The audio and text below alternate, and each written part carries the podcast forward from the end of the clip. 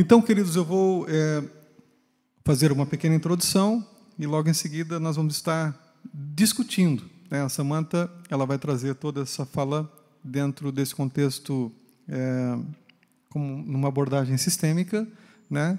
Aliás, eu esqueci de dizer também que esse livro é do Dr. Jorge Maldonado, tá bom, gente? Não é só o Carlos Catito, é Carlos Catito com é, Jorge Maldonado, tá ok? Então, amados, é, o texto que a gente vai abordar está em Gênesis, capítulo 1, capítulo 2, capítulo 3, a formação da terra, a formação do homem. É, Deus ele faz o homem do pó, né, ele faz do barro, e também ele faz a mulher, e todos nós já conhecemos, faz as entranhas do homem, ele tira a mulher da costela do homem, e eles são colocados num lugar maravilhoso. Eles são colocados no paraíso. Né? E a primeira coisa que a gente pensa a, a respeito disso é: eles são um casal perfeito. Homem perfeito, primeiro homem, mulher perfeita, primeira mulher feita por Deus, né? E a gente sabe que Deus ele, ele, ele coloca a sua digital na criação do homem, ele faz a, o homem e a mulher a sua imagem e semelhança, imago Dei, né? um termo teológico, imago Dei, imagem e semelhança de Deus. E os dois são colocados dentro do paraíso. E eu gostaria de colocar o primeiro slide desse momento, para que você pudesse observar aí, e agradecer também ao Nino, porque essa arte é dele, a primeira família, série Famílias da Bíblia, por gentileza, já está lá para você. Então tá aí, olha que coisa bonita que, que o Nino fez para a gente, né? E aí aparentemente já é a, a parte onde eles estão sofrendo e a gente vai trabalhar também essa questão. O próximo slide, uh, o Catito ele vai falar o seguinte: meu casamento é um inferno, a família de Adão e Eva. Então, como eu disse para vocês, a gente percebe um casal perfeito, num lugar perfeito, num paraíso, e a gente pensa que a ideia é que jamais algo poderia dar errado, não é isso? É, ao ler essa passagem, a gente é, tem essa ilusão de que ali foi na criação, vivendo num paraíso, vivendo com Deus ali presente, né? O que poderia dar errado?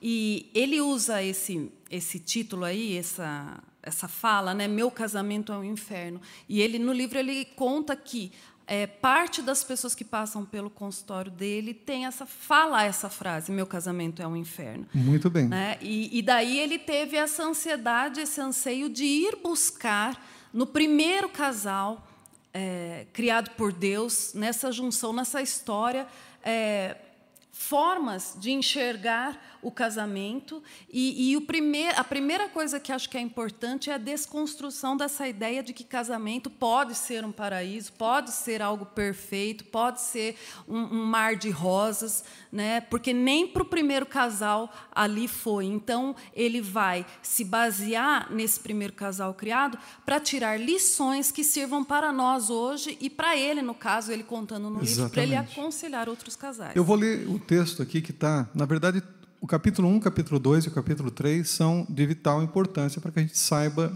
daquilo que a gente está falando. Nós não vamos ler os três capítulos, mas nós vamos pegar partes é, essenciais. E uma das partes essenciais é o que está em Gênesis 2,24, que está nesse slide. Portanto, deixará o homem, o seu pai e a sua mãe, e apegar-se-á ou unir-se-á à sua mulher. E serão ambos uma só carne a gente colocou aí vida paradisíaca, porque é justamente isso que a Samanta falou. Né? Se a gente pensar em estatística, Samanta, 99,9% desse casamento dá certo. Não é verdade? Porque tudo está certo. O homem é um homem perfeito, a mulher é uma mulher perfeita. E quantas vezes somos enganados assim, amados? Só que a aplicação é dá errado, né? Dá errado. E é isso que a gente quer conversar um pouco com vocês também sobre essas etapas, né? E as etapas são as seguintes: solitude é uma delas, a gente vai falar um pouco sobre isso. E a Samanta tem inclusive a definição, porque ele, o, o Catito ele vai colocar assim: solitude, as etapas para o casamento. A gente vai abordar rapidamente algumas coisas aqui para que a gente foque mais na questão final, que eu acho que é mais importante que nós conversamos. Então, a solitude, é, por gentileza, amor. É o estado de privacidade, é diferente de solidão, tá? E ele vai falar, vai, vai pincelar essa diferença, esse estado inicial do homem, né, de solitude. Solitude é o estado de privacidade de uma pessoa, não significando estado de solidão. Pode representar isolamento e reclusão voluntários ou impostos, não necessariamente ligado ao sofrimento. Muito bem. É, é, importante dizer então que solitude ela é uma palavra positiva. Né? O homem estava sozinho, mas o que é interessante aqui é que, por mais que Deus pudesse suprir a sua necessidade, o próprio Deus enxerga em Gênesis capítulo no capítulo 2, versículo 18, ele fala o seguinte: olha, o homem ele está sem um igual. E isso não é bom. Olha que coisa interessante, Primeira né? vez que Deus fala dentro da sua criação que algo, que algo não, é não, era bom. Exatamente. E é interessante porque, amados, Deus, e aqui eu gostaria de fazer um parênteses, Deus conhece a sua necessidade. Hoje, o Senhor sabe de fato daquilo que você precisa, daquilo que o teu emocional precisa, daquilo que o teu espírito precisa, porque Deus ele conhece a gente em profundidade. Ele olha para o homem o homem é saciado pela presença de Deus, só que ele percebe que ele não tem um igual. Olha que coisa interessante, né?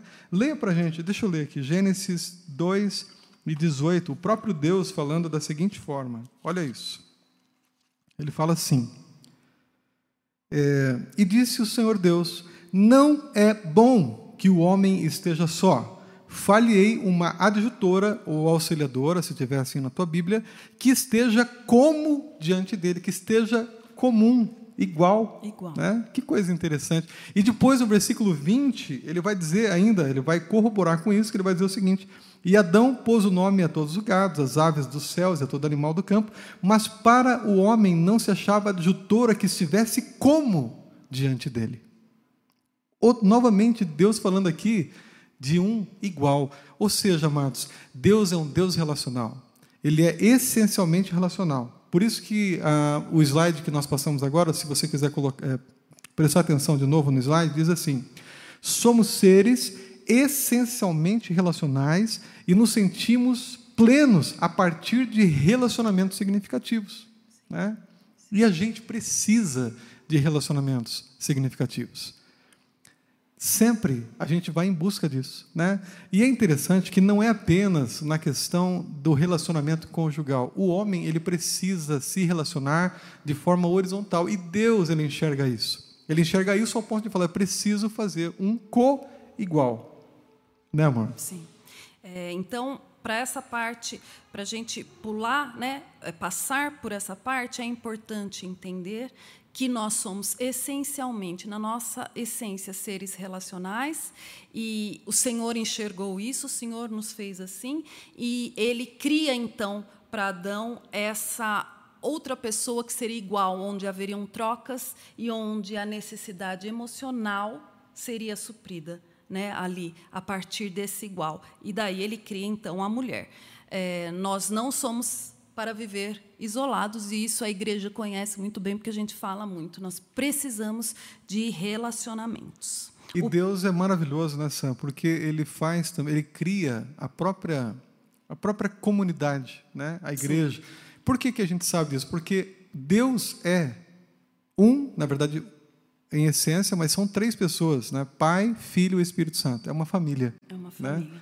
Então, quando a gente percebe que Deus também faz a mesma coisa conosco, nós estamos também dentro dessa simbologia, dizendo que também somos uma família, assim como o Pai, o Filho e o Espírito Santo são família, nós também é, temos uma família. E é uma instituição totalmente divina. Né? A gente percebe isso, por isso o texto é importante. Aí a gente fala, portanto, deixará o homem seu pai e a sua mãe, e apegar-se-á ou unir-se-á à sua mulher. E dentro das etapas que o professor fala dentro do seu livro, a segunda é o deslumbramento, né, amor? Você não hum. quer falar um pouquinho disso? O deslumbramento, né? No slide a gente colocou: esse é osso dos meus ossos e carne da minha carne. Ele reconhece que foi a, que tal conexão é tão profunda que dá à mulher seu próprio nome. Então, esse é, é um estágio inicial necessário para os relacionamentos então amorosos, para a construção da família. E ele coloca essa como é, o deslumbramento como algo necessário. Então, né, é, o que acontece quando a gente se apaixona inicialmente, a gente é arrebatado, a gente fica deslumbrado. A gente poderia traduzir o deslumbramento como encantamento. É. E o encantamento, ele existe mesmo, e a impressão que me dá é que quando Adão ele percebe Eva, né, ali ao seu lado, ele vibra, né? O Catito ele coloca até uma, uma de uma forma bem interessante. É como se no, no, no último minuto do, do, do, segundo tempo, 45 minutos acabando, é, o seu time favorito fizesse um gol e você falar essa é a carne da minha carne, osso dos meus ossos, né? Que coisa maravilhosa! Ela saiu de mim, né? E a paixão parece que domina Adão de uma tal forma que eu falo não, essa ela tem que se chamar pelo meu próprio nome. E é interessante que tem uma tradução que fala assim: é, varão e varoa. Né? É, ou então, quando Deus chamava o casal, ele não chamava Adão e Eva, por favor, venham aqui. Não, Deus chamava o casal. Então, Adão era o nome do casal. Do casal. É muito interessante isso. E Deus, toda a tarde, vinha para falar com esse casal e chamava eles pelo nome, Adão. Né? Então, ele sai das entranhas ele olha aquilo, se deslumbra com aquilo, assim como a gente também, né, amor? A gente tem esse impacto, né? Tem, e acho que é o combustível para que inicialmente a gente vá criando a conexão necessária, né? Esse deslumbramento, essa, esse desejo de estar junto, esse desejo de estar perto. E mais isso vezes. envolve todos os sentidos. A gente poderia dizer que sim. Sim. Todos os sentidos, né? Porque a gente se apaixona, a gente tem a química, a gente tem tudo que, tudo que a pessoa faz, mesmo as coisas mais bobas, a gente fala, nossa, que coisa maravilhosa. É, né? o deslumbramento, então... E isso é uma coisa interessante. E, por consequência disso, a gente parte, então, para o casamento. O homem deixa o pai, ele deixa a mãe, e aqui nós colocamos a segunda etapa da nossa lição de hoje, que são as diretrizes para o relacionamento. Aí a gente vai repetir esse texto, Agora em negrito aí, por gentileza, se a gente puder colocar esses slides. Portanto, deixará, está em negrito, o homem, o seu pai e a sua mãe, e unir-se-á a sua mulher, e serão ambos uma carne. Né? Unir-se-á também aqui está é, em negrito, justamente porque nós vamos usar isso. A primeira questão, Samantha, maturidade e autonomia. A segunda, unidade. E a terceira, intimidade emocional. O que, que a gente entende por maturidade e autonomia? É, aqui ele faz referência à maturidade é, e autonomia como sendo algo relacionado à sua família de origem. Então, ele coloca que é preciso que a pessoa, para se vincular com a outra, tenha autonomia em relação à família de origem e seja treinado para assumir responsabilidades. Então, na nossa criação dos nossos filhos, nós precisamos criar os nossos filhos para que alcance essa autonomia. A dependência emocional é, gerada por muitos pais, né, que infantilizam seus filhos, que não preparam os filhos para a vida adulta, porque têm os filhos como um, um, algo que preenche, né, que preenche o seu vazio, algo que preenche alguma coisa que não foi alcançada no próprio relacionamento. Então, quer infantilizar e cria-se, cria então, uma dependência emocional é, dos filhos. E essa independência, o professor coloca que é algo que impede de um vínculo matrimonial futuro. Ser dependente da mãe e do pai, ter essa dependência alimentada, né, tanto financeira, emocional, os pais que sempre estão dando tudo de mão beijada para os seus filhos, que nunca dizem não, né? Os pais que usam falas: "Ah, se não fosse eu na sua vida, hein? Oh, você nunca iria conseguir. Isso daqui, se não sou eu, você não dá conta, não.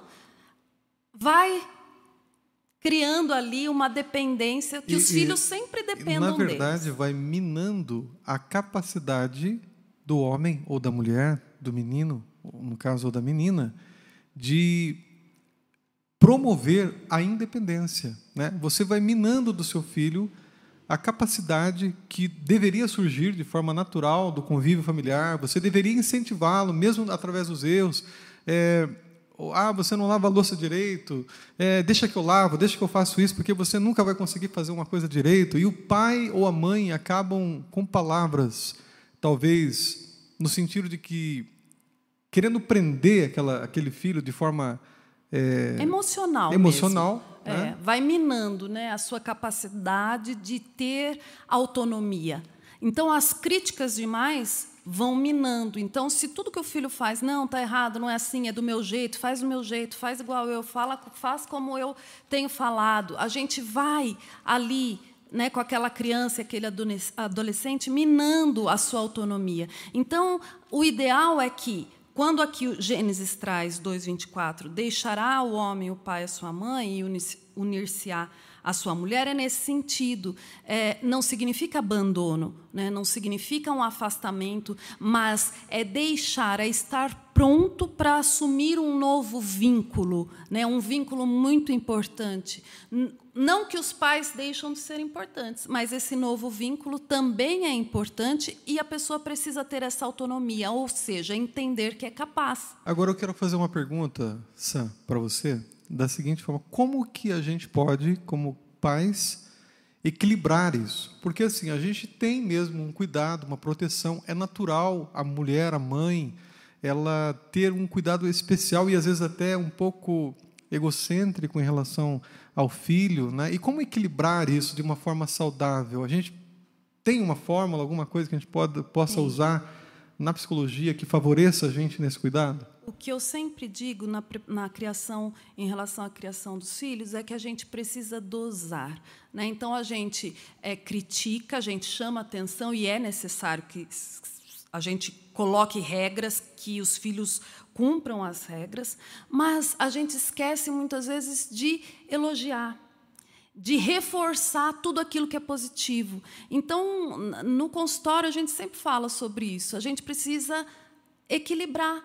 Então, a gente pontua aquilo que tem que ser melhorado nos filhos, né? mas também a gente reforça tudo o que ele já conseguiu e já construiu de positivo, já mostra de positivo. Então, as tarefas, o caráter, é, gente, os filhos, para eles crescerem de forma saudável e alcançar autonomia, essa, esse reforço, esse trabalho vem de casa.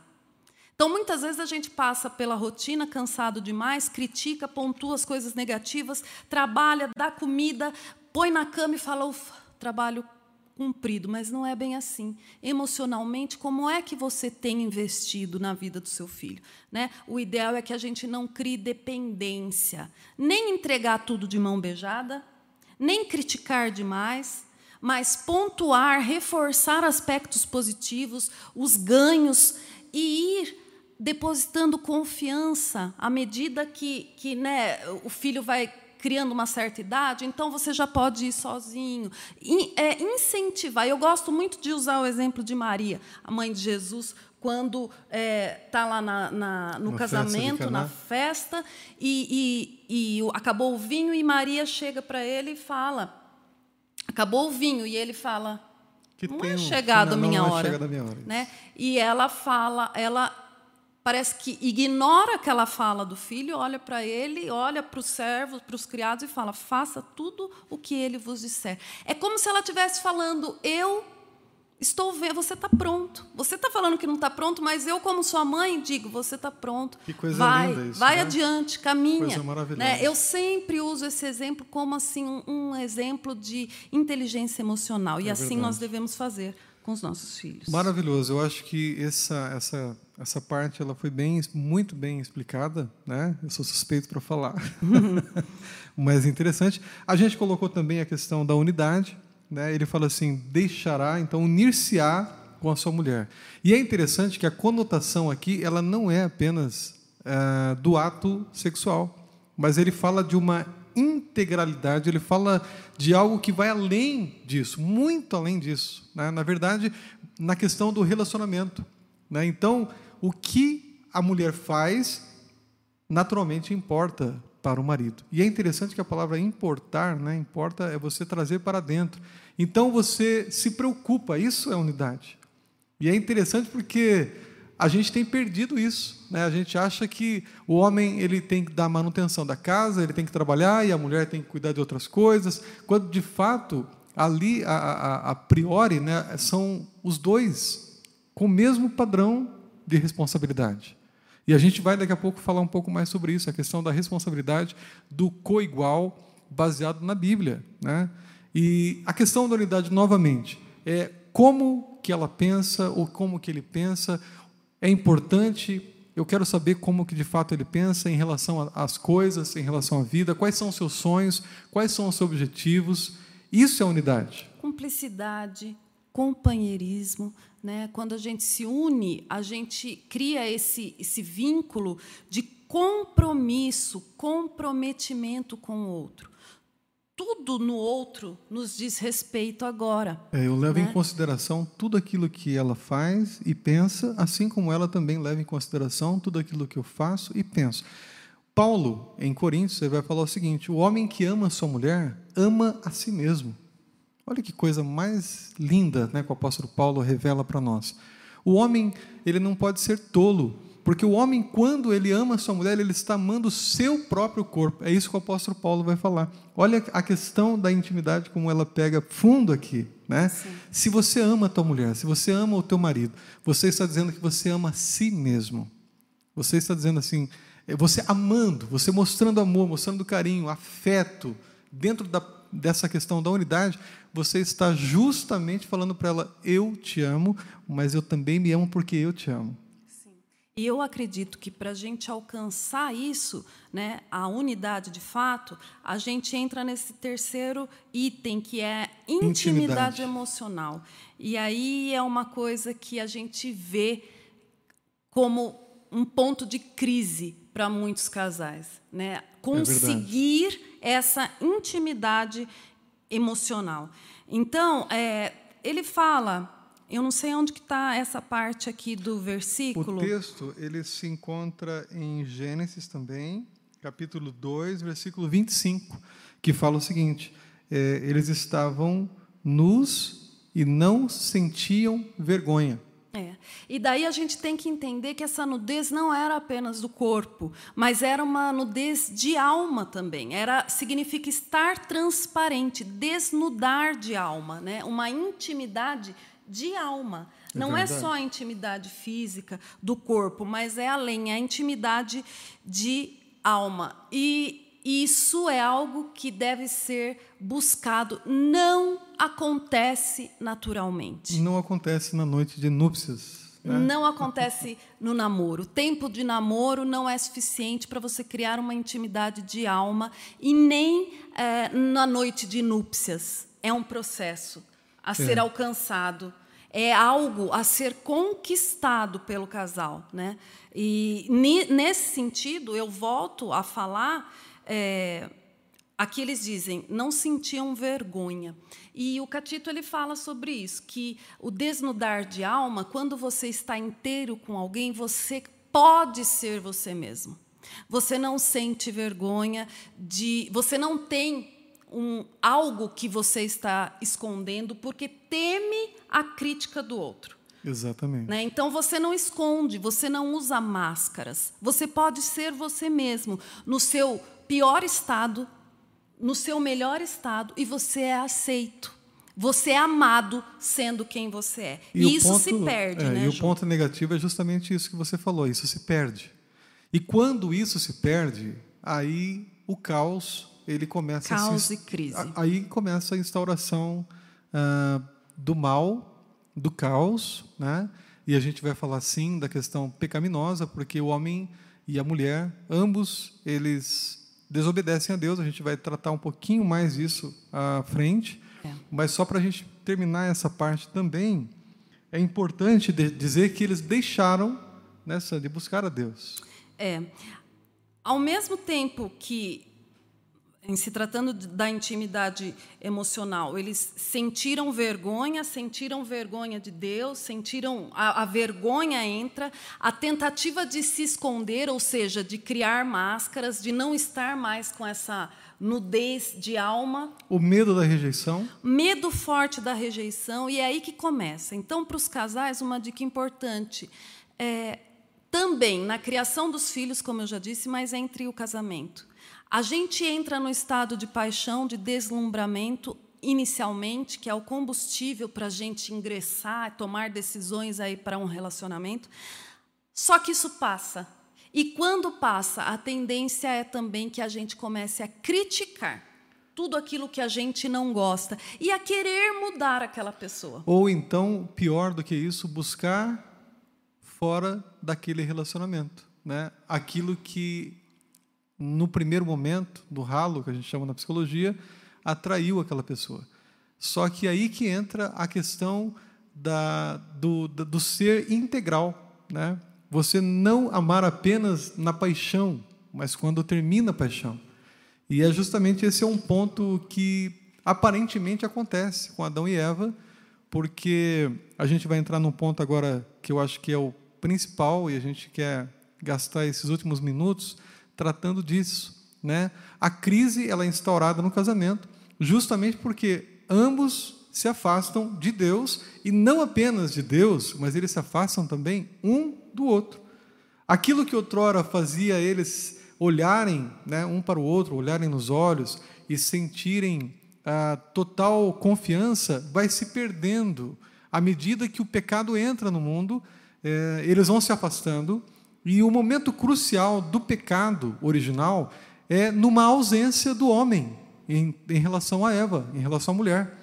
Perceba isso. A mulher está sozinha no ambiente aonde de repente chega a serpente, e a gente sabe que a serpente é o maligno, que a serpente, né, a antiga serpente é Satanás, e Satanás chega no momento de fragilidade da mulher, porque ela está sozinha, e aí eu te pergunto: cadê o homem?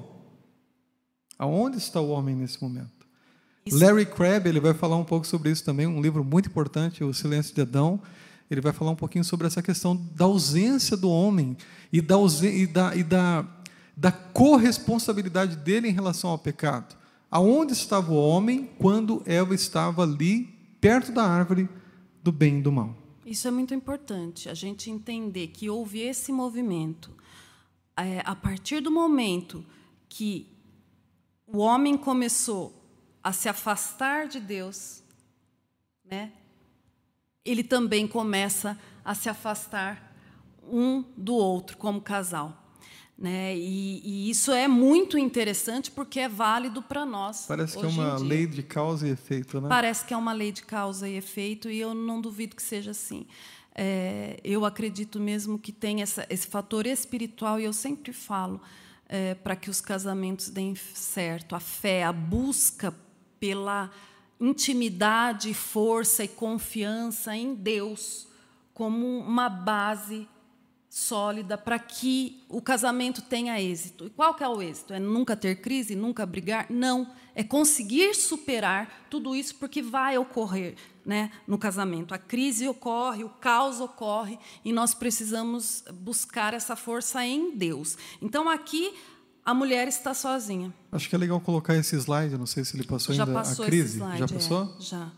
Então, a mulher está sozinha na tomada de decisão. Já mostra que algo estava errado, né? que eles não estavam juntos para algo muito importante. Porque a tomada de decisão ela requer mutualidade, principalmente quando se trata de um relacionamento. Mesmo que não fosse um casamento poderia ser qualquer outro relacionamento. Quando você tem aquele relacionamento em autoestima, você sempre procura a pessoa e fala, viu, o que, que você acha? Né? Sim. Não é assim, qualquer relacionamento, seja ele fraternal, seja ele conjugal, a gente sempre vai, considerar. a gente vai considerar a opinião do, do outro. Né? E parece que aqui não há essa, essa conexão, parece que ela se perdeu, a gente não sabe exatamente em que momento da história, mas ela vai se perdendo. E aí, culmina justamente nesse distanciamento de Deus, como a gente falou aqui da lei do causa e efeito, e também do afastamento um do outro. Eva experimenta a fruta, come a fruta e dá para o seu marido. E o seu marido, né, Adão, come a fruta. É. Um, uma característica importante para todos nós hoje é que, no momento de crise, quando as conexões já ficam fragilizadas, você passa, um se sobrecarrega com uma função, o outro com a outra, cada um voltado para a sua própria situação, não há integração, não há uma boa comunicação, é sinal de que é, esse afastamento reflete também um afastamento do próprio Deus. Né? E olha o que acontece aqui. Quando eles deixam de buscar a Deus, passam a dar ouvidos a outras vozes e outras instruções. Instruções que competem com a instrução original. E isso é, é sensacional. É. Isso que você está falando é sensacional, porque é justamente isso que acontece na maioria dos casamentos. Quando a gente está longe de Deus, a gente se afasta também do nosso cônjuge e a gente começa a escutar vozes de várias, e são várias vozes, que competem, como a Samanta falou, diretamente contra a vontade de Deus. Então, o homem ele começa a, a ser egocentrista totalmente, né? começa a olhar para si mesmo, deixa da sua responsabilidade conjugal. A mulher não é tão importante, mais importante agora sou eu, eu preciso viver a minha vida, eu preciso dar conta das coisas, mas eu preciso olhar para mim, eu preciso ter o meu prazer também, eu preciso ter o meu lado preenchido. Ela parece que não está percebendo essas coisas, não é, Sam? É, é isso. E, e é interessante como as outras vozes elas geralmente que surgem, e, e hoje a gente vive isso, né? a cultura diz uma coisa para nós. A Bíblia, a instrução inicial de Deus para nossa vida está na palavra de Deus. Né? Nós cremos que a palavra de Deus é a vontade do Senhor ali relatada para ser seguida, para que a gente tenha uma vida mais abençoada. Mas quando a gente se distancia de Deus, um ou outro, a gente vai ficando vulnerável. E daí outras vozes ficam mais audíveis e geralmente essas vozes elas competem com aquilo que Deus falou na sua palavra. Então o que, que acontece aqui? Deus tinha falado, dado uma instrução muito clara para os dois, para não comerem do fruto daquela árvore, né? Aí, quando a mulher está sozinha, a conexão, a unidade com o homem já está fragilizada, surge essa proposta, surge uma tomada de decisão e ela está sozinha, vulnerável. Satanás aproveita desses momentos de vulnerabilidade. Por isso que o casamento a gente precisa estar alerta, vigiando. Cuidado, se você está vulnerável, se tem uma ruptura, se tem uma fragilidade ali, se você não está sendo ouvido ou ouvida, é um momento de vulnerabilidade. É um momento onde Satanás levanta mesmo com as suas propostas, com as suas ideias, de uma forma muito sutil, de uma forma que faz muito sentido. Racionalmente, talvez faça muito sentido. Eu acho que isso que pega mais, né, Samantha? Porque você, quando você começa a dar vazão para o sensorial, para aquilo que te dá prazer, e o Catito ele fala isso no livro, ah, você começa a criar um mecanismo para dizer que aquilo que é errado não é tão errado. Aquilo que Deus fala para você não fazer não é tão errado assim. E é justamente nessa parte que Satanás convence a mulher para que ela coma a fruta. Ah, Deus disse que você morrerá. Não, certamente você não morrerá, mas você passará a ser como Deus, conhecedora do bem e do mal, detentora de algum tipo de poder. Olha que, que persuasão, amados. E ela acredita naquilo de uma tal forma que ela não, não vai até o marido para perguntar para ele. Ela toma da fruta, ela come, depois serve o marido, o marido come. Mas o mais interessante de tudo isso é que a gente sempre vai arrumar um jeitinho de provar para a nossa mente, mesmo que aquilo seja totalmente equivocado, errado, pecado, que não é tão errado assim. É, e a cultura está aí e nos diz isso a todo momento, né?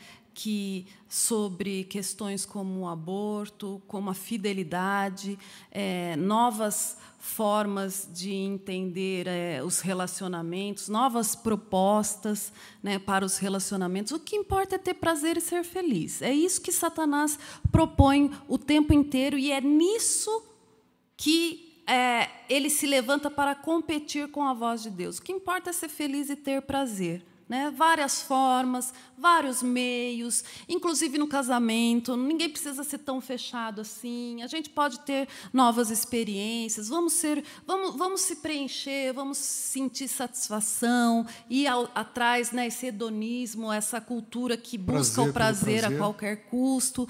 É, então, hoje se apresenta assim. Lá, mas inicialmente foi dessa forma. Satanás se levanta com uma outra voz, e eles já com a conexão com Deus e um, um com o outro fragilizada, dá vazão, então, a essa voz que vem de Satanás. E a gente está falando sobre tomada de decisão, a nossa aplicação é nunca tome nenhuma decisão sem, de fato, consultar aquilo que você coloca como uh, um relacionamento importante para você. Nunca faça como Eva fez, sozinha. Não fique sozinha para tomar de decisões. Eu acho que é, para a gente colocar assim, né? É, um casamento que está com uma conexão legal, uma cumplicidade legal e a união ela está acontecendo, as tomadas de decisão elas fazem parte, seja em qualquer aspecto, na criação de filhos, na conquista de bens, né? Se vai viajar ou não, coisas grandes e pequenas, né? Devem ser comunicadas. Não deve ter segredo, né? Dentro de um relacionamento é claro de cumplicidade. Que, é, é, claro que tudo isso, como a Samanta falou, é um processo. Né? Às vezes a gente se encontra num determinado estágio de, de, de maquiamento, acho que é essa palavra que eu gostaria de usar. Você coloca uma maquiagem tão. É, você se borra tanto com aquela maquiagem que quando você aparece perante o seu cônjuge, você não é a pessoa de fato transparente que você é. E talvez isso já tenha, tenha se alongado aí muitos e muitos anos. E você me pergunta hoje o que fazer, pastor, numa situação como essa? O que, que a gente faz numa situação como essa? Quando o meu casamento ele se tornou tão é, é, frio, né, aonde a minha, eu, eu por consequência das, dos meus atos pecaminosos, eu acabei é, de repente maquiando muitas verdades. Eu não fui transparente com a minha esposa, ela não foi transparente comigo. O que fazer numa situação como essa? É, né? O que eu sempre sugiro é que assim, o casamento ele é feito de recomeços recomeços, de novas fases.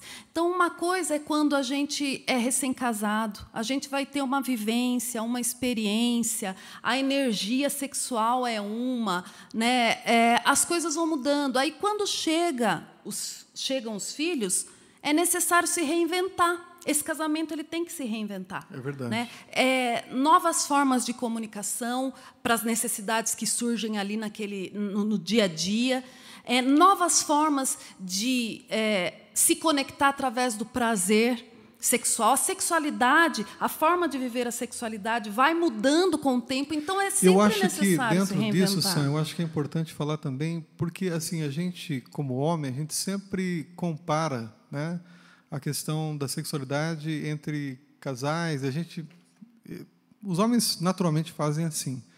Mas eu gostaria de salientar que essa, essa vida de cada casal é uma complexidade tão grande porque cada um tem uma forma né, de desfrutar desse prazer. Tem uns que são mais ativos, outros são mais tranquilos. Sim, né? sim. E isso é uma coisa importante também, eu acho que. Importante. Por isso que o que nós estamos falando aqui não é uma receita de bolo passo a passo, porque nós não acreditamos nisso. É. Mas isso aqui é a base. É a, a base. unidade, a, a, a cumplicidade. É, né? estar ligado emocionalmente com o outro. Essa conexão. Essa conexão é a base para que, que o casamento consiga suportar as provas que vêm, né, que vão vir. Então, assim, é, eu acho que essa conexão, isso que nós estamos trazendo, é como base todo casal vai passar por essa, vai ter essa necessidade, vai ter que se reorganizar nesse É, sentido. e se reinventar nesse Prestar sentido. atenção nesses itens né, que a gente está falando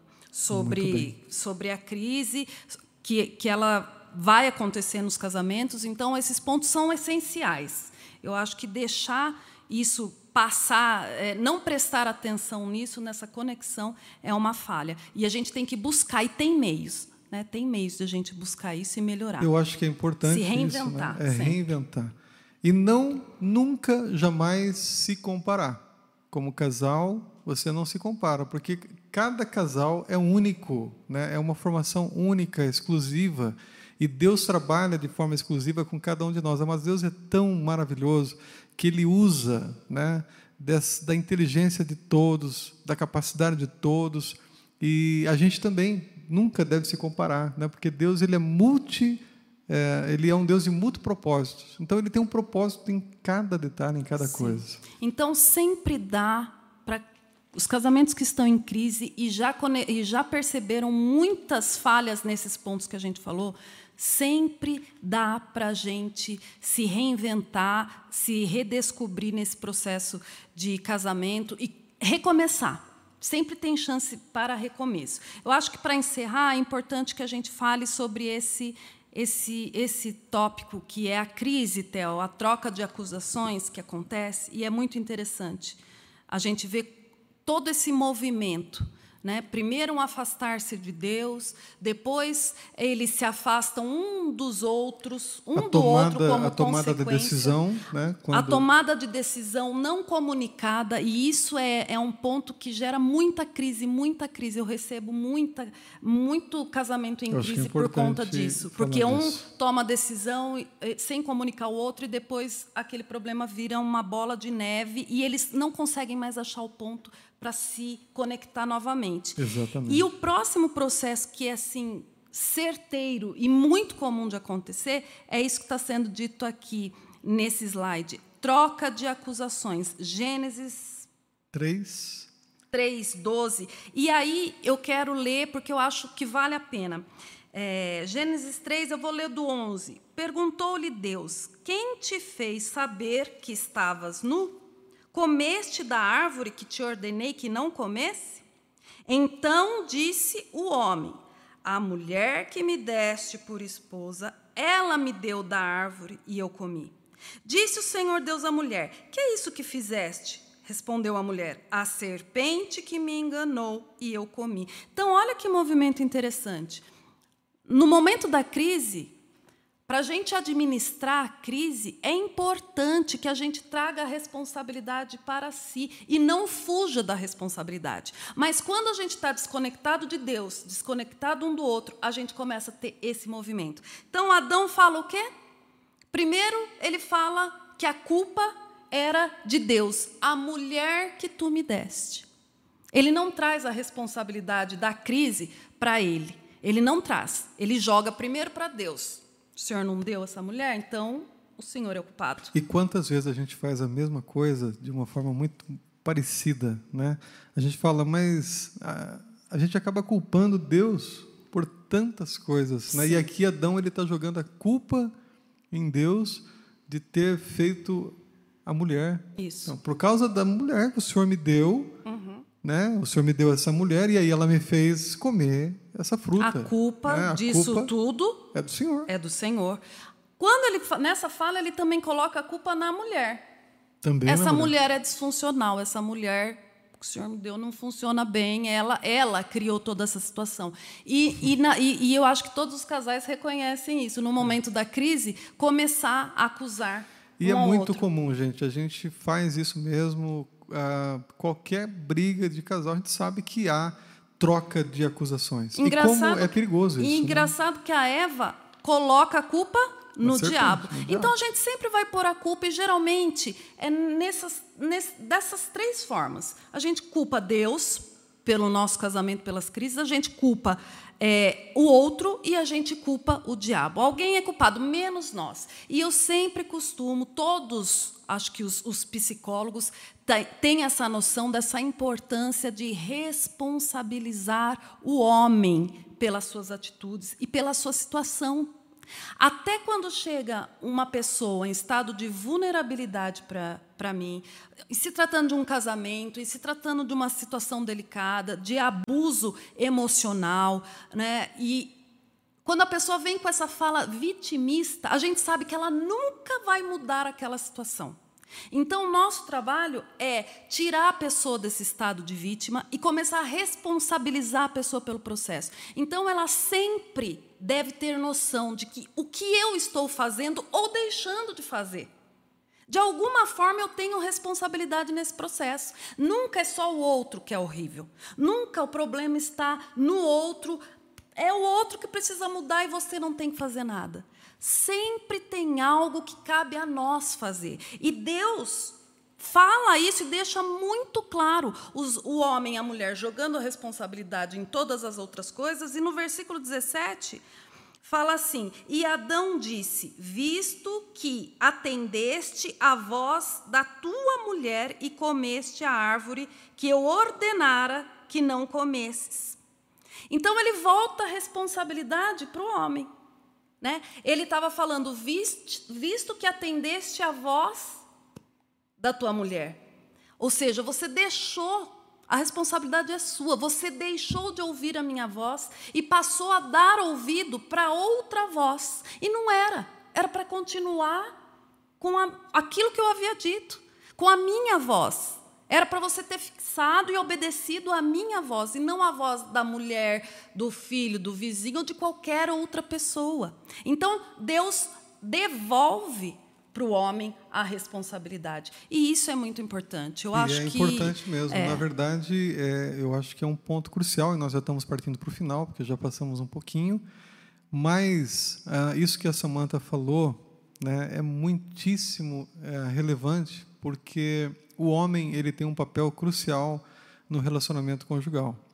É, o apóstolo Paulo ele vai falar em Efésios o seguinte, ele vai falar Efésios não, desculpa, acho que é Efésios mesmo ele vai falar em é, que o homem e a mulher eles têm uma responsabilidade, são coiguais, porém o homem ele deve amar a sua esposa como Cristo amou a sua igreja, entregando-se por ela. Isso se chama-se responsabilidade conjugal. O homem ele tem um papel crucial dentro de um relacionamento. E a mulher? A mulher ela está em submissão ao marido. E é interessante porque muita gente acha que essa submissão é a mulher se, se, se prostrar diante do homem. Não, não tem nada disso. A Bíblia é muito clara. Ela está dizendo que tem que estar na mesma visão, é a mesma ótica, é a mesma forma de viver, é a mutualidade, é a conversa, é a qualidade na comunicação, é a comunicação assertiva, é caminhar para o norte juntos, estamos juntos, de mãos dadas e vamos caminhar para esse objetivo. Isso é estar em submissão. Sim. E é de estar debaixo da mesma missão. Exatamente. Então é os dois andando juntos debaixo da mesma missão. E qual que é essa missão? Fazer a vontade de Deus, Aleluia. buscar a voz de Deus. Né? Então, é, se você está nesse movimento de culpar um ou outro, nesse movimento de crise, nesse movimento de falta de conexão, é, saiba, né? o Senhor ele, ele tem uma ideia maravilhosa para o meu e para o seu casamento. Amém. Ele deseja que a gente é, enfrente a crise e descubra e redescubra sempre é, o prazer que é viver essa unidade, essa proposta que ele idealizou para nós. Exatamente. E, né? amados, é, o slide está aí para você ver. A gente percebe que essa disfuncionalidade, por consequência do pecado, pelo afastamento entre é, o homem e a mulher e o homem e a mulher de Deus, a gente também vai trazer uma complicação em relação à criação dos filhos, e o exemplo disso é o primeiro assassinato da Bíblia que está é, também narrado aí nesse texto, Caim e Abel. Né? Então, Quando os pais estão disfuncionais, os filhos também vão col colher esses frutos e vão ser influenciados. Né? O que aconteceu? Não existe, com a ruptura, com cada um do, do casal voltado para si mesmo e as suas questões e, e, e, acusações, né? É, a criação dos filhos também é atingida, e daí fala sobre Caim e Abel e a forma como eles não conseguiram se conectar, eles não conseguiram viver a cumplicidade de irmãos, a conexão também não foi. se rompeu. Foi, é, foi rompida. E, e a gente tem essa história terrível do primeiro assassinato, né? Exatamente. Então, como é importante a gente buscar ajuda para o nosso casamento, buscar em Deus, buscar terapia se for necessário para ajudar no processo que eu tenho visto muitos frutos positivos né, de pessoas que buscam acompanhamento de terapia e vão crescendo, amadurecendo, aprendendo a lidar com situações difíceis e, e a caminhada se torna mais leve. É verdade. E para finalizar, amados irmãos, é, eu fui para um encontro de casais junto com a minha esposa e nós havíamos convidado o pastor Ricardo Bitum. E a gente é, ficamos empolgados, sempre a gente fica empolgado com a palavra. Né?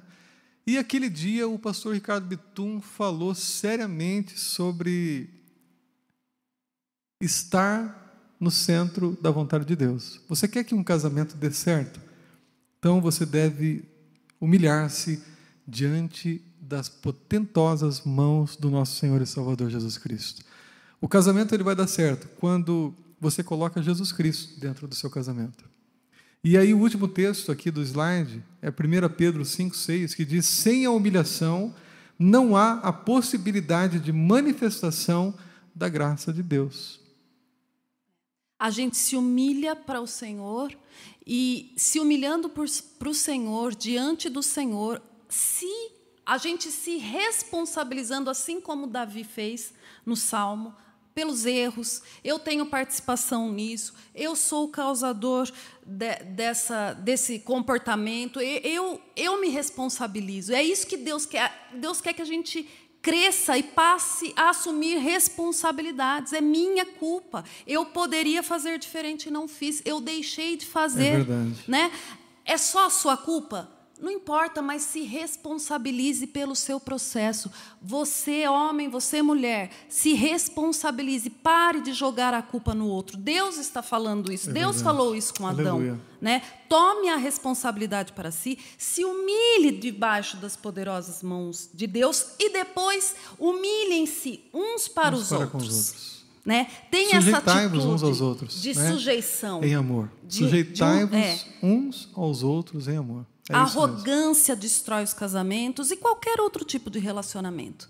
Nós erramos, nós sempre vamos errar, e, mas nós temos um potencial em Deus muito grande de fazer de novo e de acertar né, e de recomeçar. Então, a nossa proposta para hoje, para encerrar, é que a gente esteja orando para que a gente possa conseguir enxergar com mais clareza essa, essas debilidades que existem nos relacionamentos e possa também se responsabilizar. Pare só de culpar, busque ajuda. Busque ajuda com o pastor, busque ajuda no posicionamento espiritual de orar mais, de buscar mais, de convidar o cônjuge, ora comigo, vamos falar, vamos ler. Se responsabilize é pelo processo. Por isso a gente acredita que todo crente ele deve ter um bom casamento, principalmente com Deus, porque quando você se casa com Deus, você é corresponsável também com todas as outras pessoas. Quem ama Deus ama seu irmão. Quem ama Deus é relevante também com a sua esposa, com seu cônjuge e também com os seus filhos. Então, se humilhe perante as mãos de Deus. Vamos orar?